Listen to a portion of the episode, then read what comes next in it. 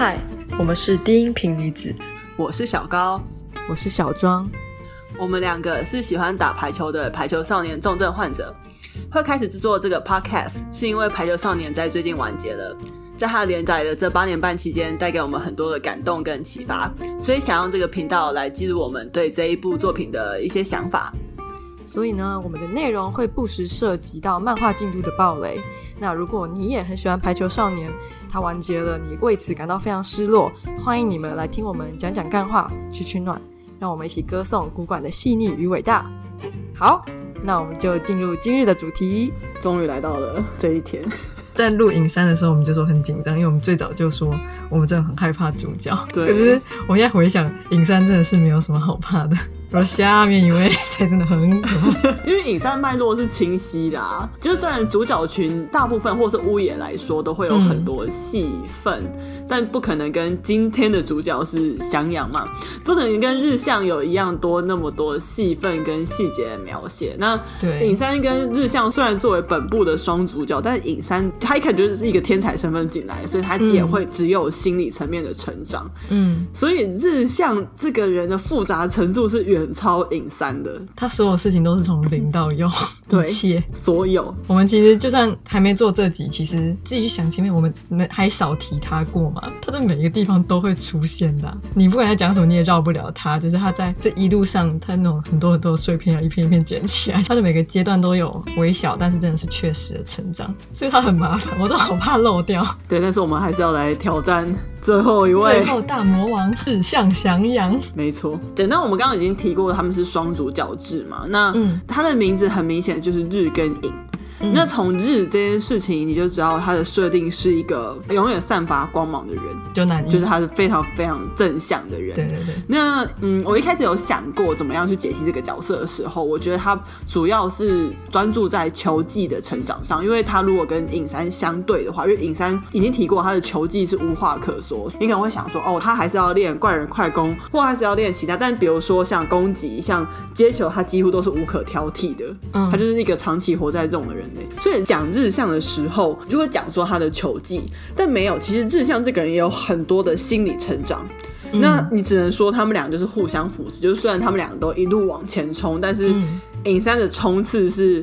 不明显的，就是你乍看这个人，以为他很冷静，嗯，但他其实也是个排球笨蛋嘛。嗯，那日向你就是知道这个人，真是无时无刻的在领着大家前进。对，所以有很确定的是，他们两个如果不是有对方的话，他们都不会在现在在的地方，所以他们的名字才会被这样命名。因为光跟影子就是相辅相成的存在，缺一不可那种感觉。那这样子的概念，其实我们在讲挑战者的时候也讲过了，日向跟影山从头到尾，不管是队友或对手都是用一样的强度在刺激着对方往前走。对，所以最后决定日向的整个线，我们回归我们第一集讲的东西。我们讲过排球分为三个大的要素：球技、身体素质跟心理素质。那他的身体素质的部分，我们都知道他的爆发力是无穷尽，他其实爆发力等同于跳跃力啦。那我们就知道他矮，所以他一定要用速度去当做他的武器。嗯嗯嗯。那你知道他磅数不足，他体重不足，可是他其他的部分都是非常好的，所以诚如就像老师所讲的，他因为身高这件事，因为身高对于排球真的是太重要了，所以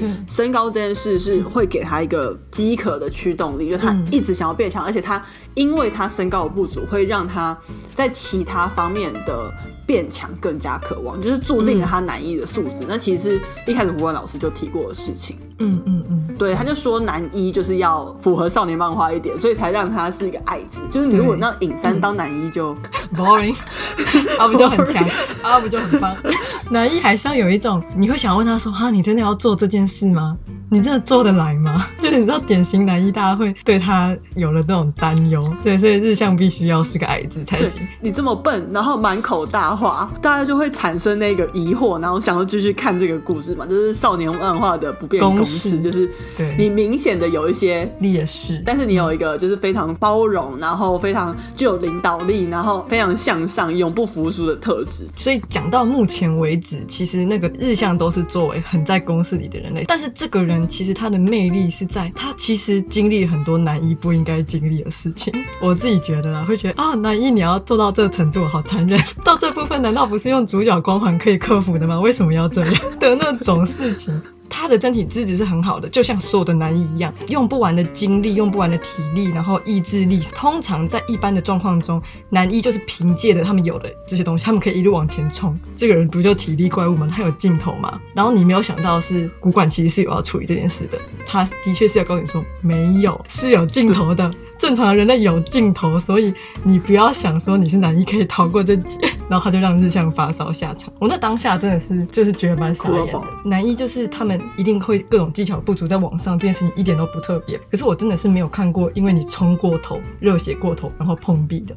但是古馆就是这这个一部分就是他现实的部分的。忘记他在哪个访谈提过了，就他说他一开始就决定要让日向当主角，嗯、而且他一开始就决定他一定要发烧下场。嗯、中间可能有些细节是他慢慢。补上的，边创作这些，嗯、同时这些角色也在他心里成长嘛。嗯，但他是一开始就决定这个人要发烧下场。这个是我最喜欢的部分，就是终于有一个人来泼一桶冷水，跟大家说不要脑热了。就是脑热这件事在少女漫画里面被推崇了多久？可是你不照顾好自己的身体，你怎么可能做很久很久的事？我们可能讲过说，你真的在一件事情专精，不是说你可以一口气把这件事情做爆，消耗你所有的精力之后，然后再大爆休息十天，是你可以每一天稳定的一直做，一直做，一直做，一直做，做了一辈子，人家就会说你是专家。所以最后日向是真的有在实行这件事情，他后来的每一步都走得很稳、很坚定，不冒进、不暴冲，在这个瞬间让这个男一整个人格魅力耀眼十倍。好，所以从身体，身体是基础嘛，那回来谈他的球技。嗯，那球技当然他的素质因为很好，他其实我在猜他的球感应该是西谷那一挂，他只是之前没有受到很好的训练，我也是不懂为什么才。半年，或者是你去合宿，你就可以学到怎么接球，那不是正常人可以理解的事情。嗯、但他描写的东西是正确的，就是说，比如说你要怎么判断球，嗯、然后从攻击手的攻击方式，然后你要怎么蹲，你要怎么对球，你要怎么卸力，这些东西都是他真的去学的。当然，他的天赋比别人好，他也是那种蹦动，然后用奇怪的重身体。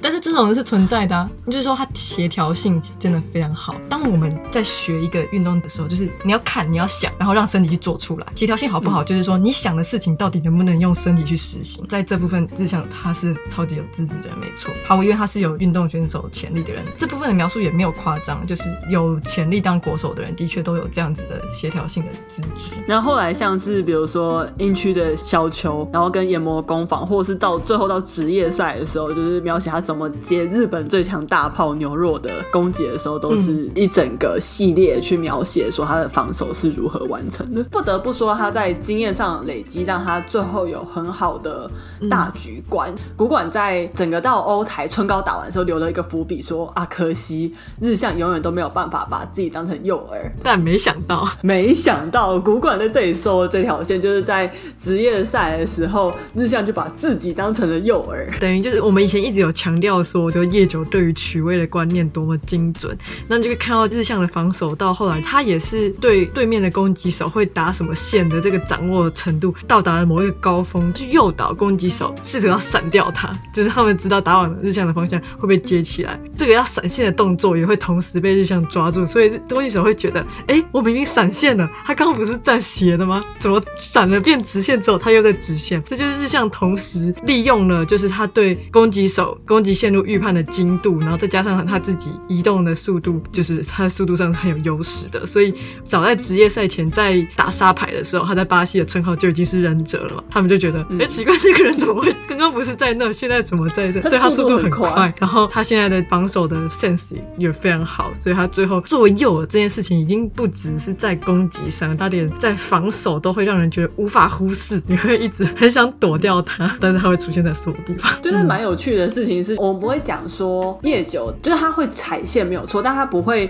把自己当诱饵的一个原因，是因为他没有日向的速度。嗯，因为日向我们说他爆发很好嘛，对，那爆发很好，其实通常讲的是瞬间加速度跟跳跃力。对，那当然是拥有这几项特点，然后跟他人格特质，再加上他是一个好的攻击上的诱饵。嗯，那反过来说，就是他在防守端，他的速度也可以去让他当成一个诱饵，因为他就可以像是忍者一样出现在每个地方。这样子，那其实，在前期的篇幅里面，他也常常提到这件事，就比如说有人打手出街，日向怎么唠叨唠叨，他就可以瞬间出现在场边。那只是他那时候没有那个大局观而已。对对，他那时候有点真的是，他就正在靠体力蛮冲打出去的球，每次日向都追到我，真的是吓疯。他正在稻荷崎不是救了一颗 touch。还回来打攻击，哎、欸，他举的球你都要先跑到某一些底线去，然后你要再冲回来起跳。那跑多远？一个排球场就这么大，你到底可以 跑多远？讲那一段就是还有资质的这件事，我想到一第一次影山见到他的时候，他就超生气的，因为他知道他自己没有日向的爆发力，也没有日向的平衡感，嗯，所以他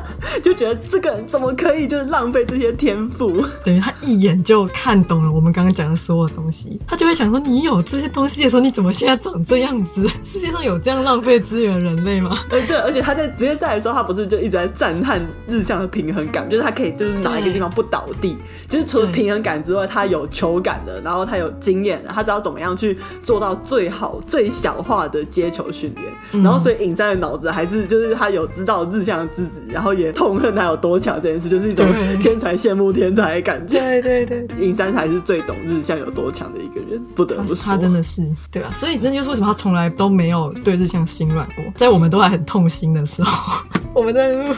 何处被赶出来，呜呜发烧，呜呜，影山就能说哦，又是我赢了，又是我赢了。就他从来都不觉得这个人是因为能力不足才会遭遇这些事情，然后也不怀疑以这个人的状况要能够跟自己并肩，就是时间的事。对，他只是一开始的起点比较慢一点，因为影山是零岁就在摸球的人类，跟球一起长大的婴儿。然后球技的部分还有其他比较明显的，应该是攻击。古馆没有。直接说他怎么学会攻击的。那我们在呃练球那一段也有讲。那他更多的是去描述日向如何应用他的身体素质，做出不同的攻击手段，一路呈现说日向捡了多少工具在身上。因为日向他这么矮，但是他想当攻击手，他不是想当自由，他也不是想要当防守型辅举之类之类，他就是要当用高度决胜负的攻击手。所以他要怎么样让自己的攻击能够跟牛肉那种木兔那种天生就是当攻击手的人要摆在一起比较，所以他要一步一步的去丰富他的攻击手段，其实就是像星海一样嘛。我们上一集也讲过，星海等于就是有点像日向某种程度完成自己的样子。这些人要打成国手，他们的工具箱里面的给息真的要很多。日向从最开始的时候他就只有速度，就是努力冲到没有人的地方打球就对了。可是只要他被抓到，他就被挡下来，这是最开始。到后来他可以掌握怪人快攻的主导权，除了跑很快之外，他其实可以自己选择球路。合训的时候，木兔啊教他，你可以打指尖啊，你可以可以打反弹。球啊，你可以吊球啊，你可以去跟拦网手做正面的对决，然后还是有些小技巧可以让你不要直接被拦爆，所以又让他在拿到一些小工具。跟春高的时候，他在英居，他在欧台，他很扎实的再回到自己原本高度的武器，就是他就那个东起跳嘛，他让自己跳更高了，他去放下速度的武器去用高度决胜负，等于是一步一步一丰富他攻击的多样性，而且他也的确要有这样子的攻击的多样性，因为他是诱饵嘛，他要当最强的诱饵，今天你。你的攻击如果没有破坏力的话，谁要怕你啊？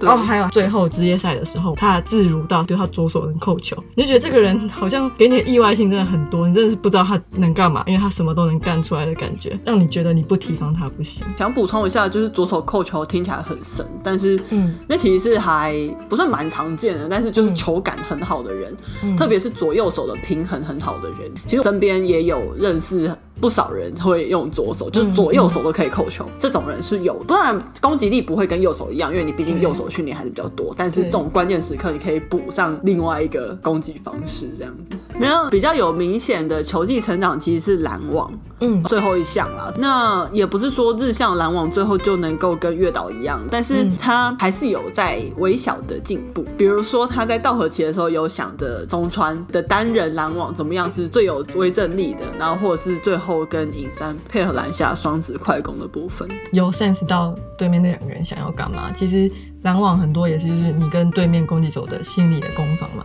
日向的确又有让我们看到说他在这些比赛经验的堆积中，他是能够，当然不管怎样，他的身高矮，所以。拦网不可能变成他的著名武器，他也没有打算。就像你讲，他不会变越岛，但是他是有的确的在提升自己拦网的有效程度，这样子。然后修正跟发球部分这两个部分并没有在正片提到。那这个部分我觉得可以解释为什么最后日向选去打沙排，就是所有人都觉得这个真的是一个 crazy idea，就像天龙讲之前真的太疯了。但是一直去去想，嗯，其实就像乌养当时讲那段话，就是日向自己跑去宫城县合宿的时候讲，因为日向就是在他们队就是诱饵，所以他是蓝中，所以当然会去限制他在特别是接球、发球、接球、修正这些项目的练习。像我们在练球那一段也讲过，我们其实会做分项练习的，不是说你不想练防守，特别蓝中的接球真是都烂到爆，因为你通常都不会被拉去做那个那个大炮跟自由在练接球的时候，你通常在跳篮网跳到死掉这样。所以说为什么？因为日向知道他最后如果他要进国手，他要打更高层次的比赛，他不会打拦中手。因为拦中手真的就是一个超级吃身高的部分。我觉得这件事情比较符合现实，就是像最后在职业赛中，他站的是辅举位，还是比较能够回归他的身高限制。其实他能够打篮中的位置，打完春高已经很屌了。我说回来，身高真的很重要。就是我们可能有讲过，你跳得高不如长得高，因为时间很重要。你一样都能跳到那个高度，如果你能早那么一咪咪点，绝对还是很有优势。所以篮网不会是日向的终极武器，可是篮网是篮中非常重要的工做，其实日向是知道，以现在他在乌野的定位，他打篮中当然最适合。可是以他整个人的职涯的发展，他不会打篮中打一辈子的。然后，所以他知道他还要会很多很多的东西，就像你讲防守、修正等等之类的。那这个东西没有办法在高中他们那种小型的球队里面让他有很系统化的训练。所以好险他接触到沙排，好险他发现了说，在这里我得要做好所有事情，我可以用这样子的运动来强化我自己。所以血缘他们真的是也算是他的贵。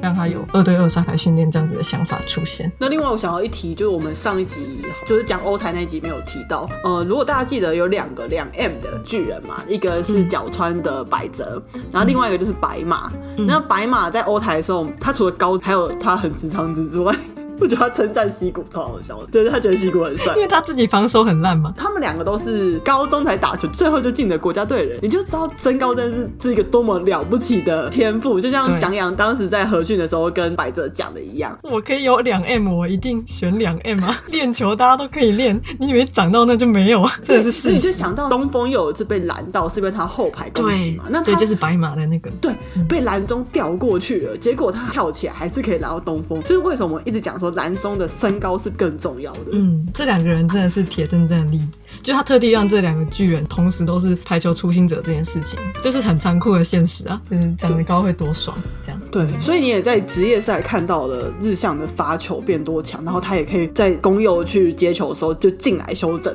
然后而且还可以修出就是几乎是举球员等级的球。嗯，那我们在欧坛也提过，为什么让他在最后一场春高遇到小巨人，遇到新海光来这一个人，就让他。他看到他有可能长成什么样子，或是他不足的部分是什么？嗯、那这些事情他很难在屋野的角色设定里面做到，然后他一定要在他毕业之后立刻去补足。嗯，最后来讲他的心理素质，你看到后来你会忘记日向其实是一个很容易紧张的人。嗯。他是烙赛 boy，对，烙赛 boy，就是我们每次讲心理素质，或者他都也不会在极地五芒星里面，对，不是啊，因为你根本没办法，就是你会觉得我我是做不到他那个强大，他那个强大是男一特有的强大，但他有他很普通人的部分。我觉得古馆超可爱，就是古馆为了，当然一部分是为了介绍角色登场，每次都要让日向去厕所，嗯、我超爱厕厕所，真的是发生了好多事哦，厕所是遭遇强者的地方，几乎变成一个公式，我每次都在想说。说所以你的那个赛有没有绕出来？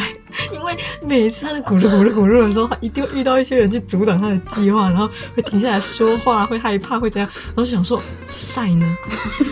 不禁担心。回到主题，就他本质上不是不紧张哦，就是我们看他后来一堆强大，或者是他可以走这么远，不代表他哦一开始就长那样，天不怕地不怕的样子。他跟所有人打比赛一样，就是他赛前会超紧张，然后还会呕吐啊怎么的。但是他比较有趣的是，当比赛开打，他就不紧张了，他就开始投入在比赛里面，然后想着怎么样去变强。如果他这个东西叫表演的话，他真的是他是天生的表演者了。就的确也不是就是有这种人嘛，嗯到上台前都会紧张到快要吐血，但是我觉得他这样厉害的应该算他的专注力吧。他开始做这件事情，他就能够摒除杂念，这个是。他让我觉得离我最遥远的地方，这种事情虽然是男一共有的特质嘛，对不对？就是能够很专注的待在这种里面的。但是我就觉得他有他一个独特的魅力，就是像你说的，他有明显去呈现这个人紧张、恐惧、自卑的这种情绪。然后其实如果大家有看排球的小说的话，当然就不在正片里，可是有去写他可能在高二、高三之类，他在考虑他未来要怎么走，去打沙排嘛，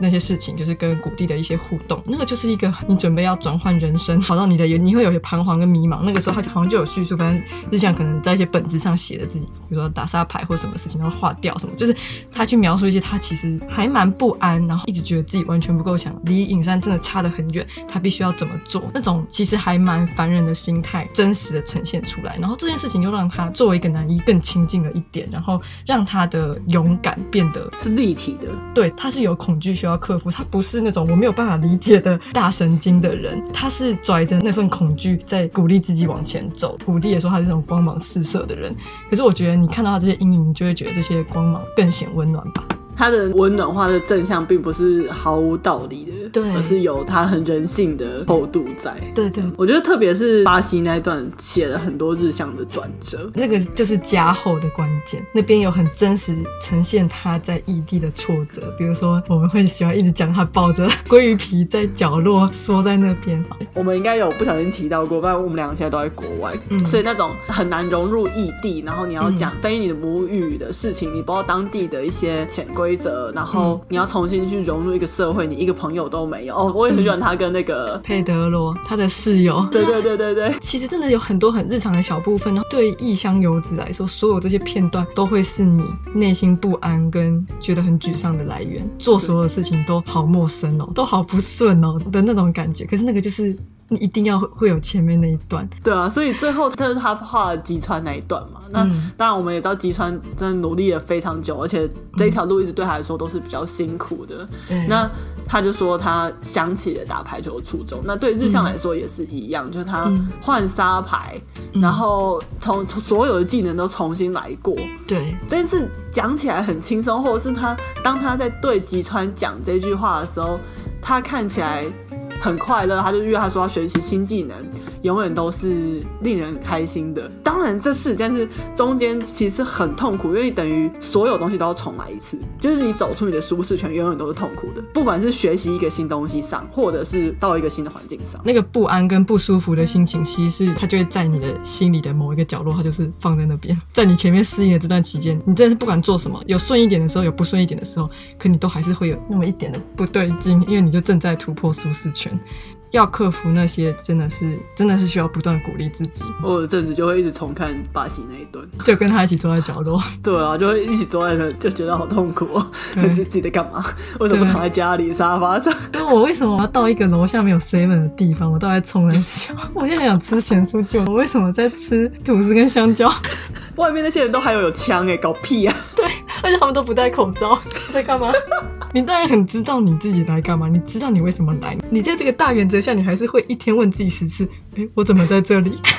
对，真的很很能理解他。然后巴西还有一段我真的非常喜欢的，就是日向多了冥想打坐的那个习惯，或者说从这个还有一些其他关于他作息变得多么的规律，而去强调他他整个人他的整天是很有 routine 的。比如说早上起来可能就慢跑嘛，打坐，然后好好的吃早餐，然后去练球。就连他的那个队友，他不是可能会早上就喝一杯，但是他他每天 routine 的心态，他说哦不用了，我怎么样？我们在看到这段的时候，你其实他发烧也是就激化以前的事情，其实也还蛮蛮历历在目的。所以搭配着看，真的有一种啊，这个人真的有好好记住他走过的每一个路，然后他现在真的每一步都走得好小心，然后一边觉得好心疼，又替他觉得好欣慰、好开心。那日向这个人。其实还蛮有趣，他就是一个非常会社交。后来我回过头去想这件事情，为什么古馆这样去设定？然后我觉得很有趣，就是我们都知道日向一开始打球是因为他看到小巨人在电视上的样子嘛。嗯，那其实凭他的条件来说，就算你去踢足球，反正他就是运动条件很好。然后他为什么要来竞争一个大个子的世界？就是去踢足球不是很简单吗？因为足球的身高要求没有那么高啊。然后想必他也就是他速度也快，然后他可以当梅西啊，对啊，就当梅。梅西，你看梅西才一百七，跟他一样。对，所以我就回头就当然除了这个诱因之外，我觉得古馆想要讲的是，就是排球真的是一个非常非常注重团体的运动，你根本就不可能像梅西可以一个人过三个，但是他在排球里面是没有办法的。所以反过来说，沟通很重要。我们已经在影山那一集提过这件事情，就是沟通真的非常非常重要。然后日向这么 social 的一件事，那他在排球的这一块里面也更如鱼得水，我觉得啦。就去光想影山就是光沟通这件事，他就成整部了。他只要精进这个，这就是排球最重要的精神，就是说你少了他的话，你是打不好球的。即便你是天才也是一样，然后他就让什么都没有的日向，可是他天生就是带着这个东西，他可以很轻而易举的跟身边的人建立连接，可以去理解别人，所以我就就想到他的这种老少通吃这种特质，在某种基础上是也很难医啦，因为难医总是大家都很爱，大家都会喜欢我之术。就比如说像这样子很亮的一个人，他跟青根的相处方式还蛮特别的，因为青根就不是话多的人，他根本不说话，自然而然，对啊，对神秘的动物的沟通模式哦。我是不懂啊，对，他们两个的相处就真的都没有说一句话，他们为什么每次都互相鞠躬呢？我也很问号。我想，哎、欸，日向你怎么知道要这样呢？好像日常就觉得好像应该这么做，那就可以很自然的用正确的方式跟。正确的人沟通的感觉，但是日向还有一些蛮细微的描写，就是他有一些很像普通的情商好的人会有的一些行为。其实我还蛮喜欢当初月岛跟山口产生冲突的时候，山口就其实有点彷徨吧，就问日向说：“如果是你的话，你会跟月岛说什么？”第一次看到的时候，我想象以日向的这样子的人，应该就是说烦恼那么多干嘛？不是打球就打球，一些很亮，好像有一些没有烦恼的话。但他其实说：“哎、其实我连月岛喜不喜欢打球我都不知道，我感觉他好像不知道要不要好好。”打球这件事情是直接讲中月岛现在最核心的问题，日向感受得到这件事情，我就觉得像这样子的描写，他对观察人，其实这算是他的专长哎，然后有用一些小小的剧情一直在强调这件事，所以他真的是能够很自然而然跟身边的人建立正确连接的人。嗯，然后如果你回头去看一些之前的比赛，或者是如果你真的要把它当成一般的少女漫来看，你就会觉得每一次困境的时候，日向都做没有很多的事。嗯，对啊，但不是说他。他没有在进步哦，就是他真的是每一次每一站都有在进步，那你就会觉得，哎。啊，你主角威能不开一下吗？对对对，你不开一下，我们能不能赢啊？这件事情真的很常发生，就是你不管你在打，当然青城白鸟泽都有，我觉得春高更明显。每一场我都前半段我都想说，他日向都不能发挥，就是哎，我忘记日向在哪里了。其实蛮怪的，因为主角在每一场战斗都要开点威能，然后就带领着大家砰砰的打魔王。日向每一场他都有关键的成长，但是并不是靠他在带大家打魔王。因为其实我觉得排球你更更可以说它是一个群像剧。而特别是古馆，他对于角色的刻画，就是真的是没有话说。我那天看到一个超好笑的评论，就是在看白鸟泽那一段的时候，他就说：“当你知道，如果连路边加油的大叔都有他自己的角色成长的，就是他的内心戏的时候，你就知道这一部是一部好作品。”我就觉得，我觉得这就侧面反映了说，就是古馆到底有多会写角色。嗯。真实世界里面，每一个人都有自己的心理的成长，或他自己的角色性格。当然，迫于篇幅，他不可能所有的人都可以讲完他的内心戏。但不代表他们没有。对。然后，可是有些作者没有办法去掌握这么细致的变化，然后去呈现给你看。嗯嗯。然后，这是古管相对来说做的非常非常好的。一个部分，它的平衡拉得很好，主角跟配角的戏份上的差别，所以让他们可以刻画的细致程度有差。可是，就算特定的小配角戏份再少，他都可以以那样子小的规格去精简的让这个人用一个有效率的时间立体起来。就是不管多小的角色都可以，大篇幅，比如说像日向，他有一整部可以讲。好，那比如说白鸟泽的大叔，他只有两幕可以讲，他也有两幕的处理法，所以所有的角色都会让你觉得是很真实存在的。他对配角的经营真的是很用心，然后也呼应排球是很重视群体的运动，所以主角威能在排球这件运动里面本身就是相冲突的。就像就算是主角，他开主角威能也会去破坏排球这项运动的平衡与精神。所以乌野一路走来赢下的每一场比赛，绝对都不会是单靠日向或是影山去开他们的威能，所有的人都要有他们自己的成长，他们他们才能够一起走到那里。在每一场比赛里面，每一个人都还是会有足够分量的篇幅去说服我们说，每个人有每个人的成长。但是在这个过程中，日向并没有因此让你忘记说，哎，他是主角。他的闪耀之处是那些比赛成长是很一步一脚印的，像小吴老师说的那个“心远必自耳”，你会从每一个比赛看到他确实稳健的成长脉络，那样子的堆叠会让你看到这一步成长的时候，内心获得的感动，这种深刻的程度会让他不至于被其他的配角抢去风采。所以我觉得主管真的非常厉害，平衡拿捏真的做得很好。他是一个很平凡男一，虽然他有些特质会让你觉得望尘莫及，但基本上你还是可以想象这是一个正常高中男生一个点是，你很喜欢那个片段，你跟我讲过很多次，就是他唐突的冲进工程线预选的时候，对这件事情的开端本身很难移，可这件事情的收尾很真实。每一部作品里面，大家都会做这种冲动的事情，然后在一般的状况下，其他人都会有点被感动，就是这个人的意志跟他的热情实在是。我见都没见过，我给他一次机会好了。这个是老套公式，这样，然后你就觉得，因为他主角嘛，所以他会被宽容的啦，他就是热血一点，大家会被感动的啦。但是我觉得日向在他做这件事情的时候，他得到的结果是合理的。他在合宿里面当球童，当然就像老师大可把他直接轰出去，让他当球童已经算是给他机会了。当然这部分。因为我们是一部少年漫画，所以轰出去的话可能全剧终。但是他让他留在这边当球童是一个合理的事情。好，你进来，我欣赏你主动帮自己积极创造机会的。可是没有影山，你是一个还不够格进入高一合宿的选手，所以你在旁边捡球。你进到这个环境来，你要怎么做？你要自己想办法。这是你现在这个程度，我能做到的就是这样。这个结果是让我觉得日向的这种难易特质没有让我感到厌烦的一个关键。就我们刚刚已经讲过，说他横冲直撞，因为我觉得古馆就是把他想象在一个。平行宇宙里面，这些人是在一间高中真的这样去奋斗的，嗯，所以日向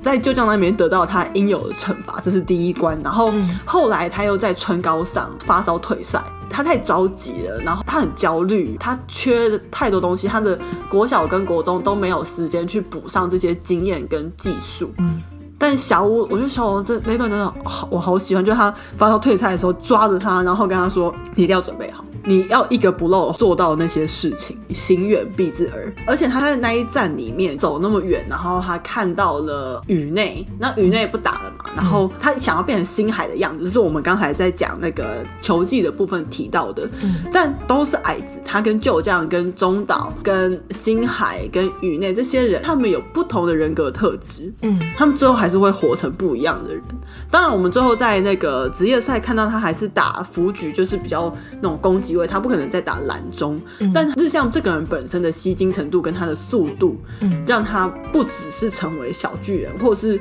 不是传统意义上的小巨人，嗯，而他他是最强的诱饵，嗯，那他去承认这件事情的时候是非常非常打动我的，就是他找到他自己的位置，然后他一路追寻的背影，发现不是他想要的，就是用宇内跟星海这两个人去对比他想要打的排球，然后他最后接受而且发掘自己的价。值，嗯，那我觉得这是跟尹山是一个镜像的概念，因为那场赛后，尹山说了他愿意跟乌野一起走下去，嗯，就是他们两个最终最终都接受了自己的角色跟位置，嗯、能够在一个球队里面安身立命的感觉，这样才是团队竞技远比个人竞技有趣的一个地方。对，这样当然你可以一起钻研战术，然后哦、呃，你可以提升自己的能力，但是在团队里面。跟伙伴那种化学效应是你在个人的竞技里面很难去体会的。嗯，我觉得这样子的镜像的成长真的很感动。一样的一站里面，看到日向认同了自己，然后看到影山认同了别人，各自拾获他们一开始所一直在寻找嘛，或是没有的东西。对，那其实，在排球路上，我们在道尔吉那站讲过，他是挑战者，而且老师在最后一话或者在中间很多话术都使用了这个标题，因为像月岛当时很诚恳的疑问就是说，你就算打到世界顶尖，像影山跟日向最后都打到最强的职业队伍里面去，但这一路上你一定有输有赢，就算你准备了自己队友可能今天状况不好，或者是就是一些烂事发生，所以所有人都曾经经历过败北。对啊，我要直接念那个，我又好喜欢他最后发烧下场，然后国青教练每次国青教练出来讲话都好有哲理哦。对，他先是讲了那个 天才是你完美最远距，对，然后还讲那个日向接一传的时候在讲他那一颗球有多重要，对对对，然后最后他讲了没有人不经历败北，即便在这一场比赛拿到优胜，或者是你拿到日本优胜，你拿到世界优胜，你一定会被更强的人讨伐。你今天是最强的人，大家就以你为目标。标，你一定会被干掉。你一定在某某一个地方，你停下，你就会被干掉。你没有人永远都是第一名，但是只有挑战者，或者你心中存有了要一直往上走的这个信念的人，才有权利获得胜负的路标，还有背后强大的经验值。所以，如果你今天是败者，你要站起来继续，还是在原地停滞不前？那你明天要成为什么样的一个人？对，我觉得我每次看到那一句，我都会有一点鸡皮疙瘩起来。我觉得这部真的是一而再、再而三的帮失败赋予很积极的意义，因为失败对大家产生的情绪冲击是很大的。从小到大，我们都在学习怎么面对、怎么处理失败，跟我们因为失败而来的沮丧情绪。我真的很蛮喜欢古馆他一直去强调说，失败就是变强的一环，失败是可以很中性的，他只是给你一个指示，说明天我要往哪个方向去走。这句话真的是金句。写下来贴在墙上的那一种，就不管是你决定就放下这里，然后挑战做其他事情，嗯、但我觉得古馆他只是在说你不要停在这，不要停下来。所以我们的整个 podcast，我们也要往其他地方走。对，就像古馆的阿萨里的，就让他完结一样，我们也要阿萨里的完结，想讲的事情都讲了一遍，然后就以这一段话与大家共勉之。也蛮谢谢，真的有一群人竟然这半年来有在听我们说话，因为我们可能也有提过这个事情，真的也是一个。很莫名的冲动，原本只是两个不愿意接受排球完结的人，试图想要制造一个魔幻的环境，安慰自己，还继续的跟这个作品共存。所以我们就觉得这个 podcast 可能就我们两个听吧，但我们也没差，我们也蛮爽的，因为我们本来就是讲给自己听的。然后，但没想到后来就是有其他人类在听，然后其他人类会跟我们讨论，其他人类跟我们产生了类似的共鸣，或是给我们更多的想法跟刺激。然后每次有这样子的事情发生的时候，我都会觉得自己很幸运，然后有遇到这个作品，然后可以让我做一些我没有想过我自己会做的事情。对着麦克风讲一些感话，对，但是也是会结束，你也知道，毕竟排球也才四十五集，我们也不能讲一辈子。我们到这个阶段也是把目前为止这部作品带给我们的很多感动跟想法，努力的不漏的记录下来了，可以给大家听。我们当然很开心，然后但也很重要的是，我们希望可以作为一个保存吧。我们知道有一天我们会再需要这些东西。对，一开始我们在看这一部的时候，谈那些角色就跟谈我们自己家的学妹一样，就哎、嗯欸，那那个人就缺激励啊，或者为什么这个人跟这个人处不来啊？然后我们也知道说，就是 YouTube 上面的或者是其他的分析里面。讲不到这些，而且因为古感真的很认真在做这一个部分，就是比如说哦，高一传，高一传有什么了不起的，然后身体管理，身体管理有了不什么了不起的，然后我们也知道，就是如果是一般观众比较难体会到这件事情。那除了就是记录我们自己打球的一些心得之外，那也很想把这一部分的感动跟大家讲，然后重点是让自己笑一笑啦。对，但是对所有事情总是有来到完结的那一天。那 总而言之，就是谢谢大家，然后有缘再相会，拜拜，大家拜拜。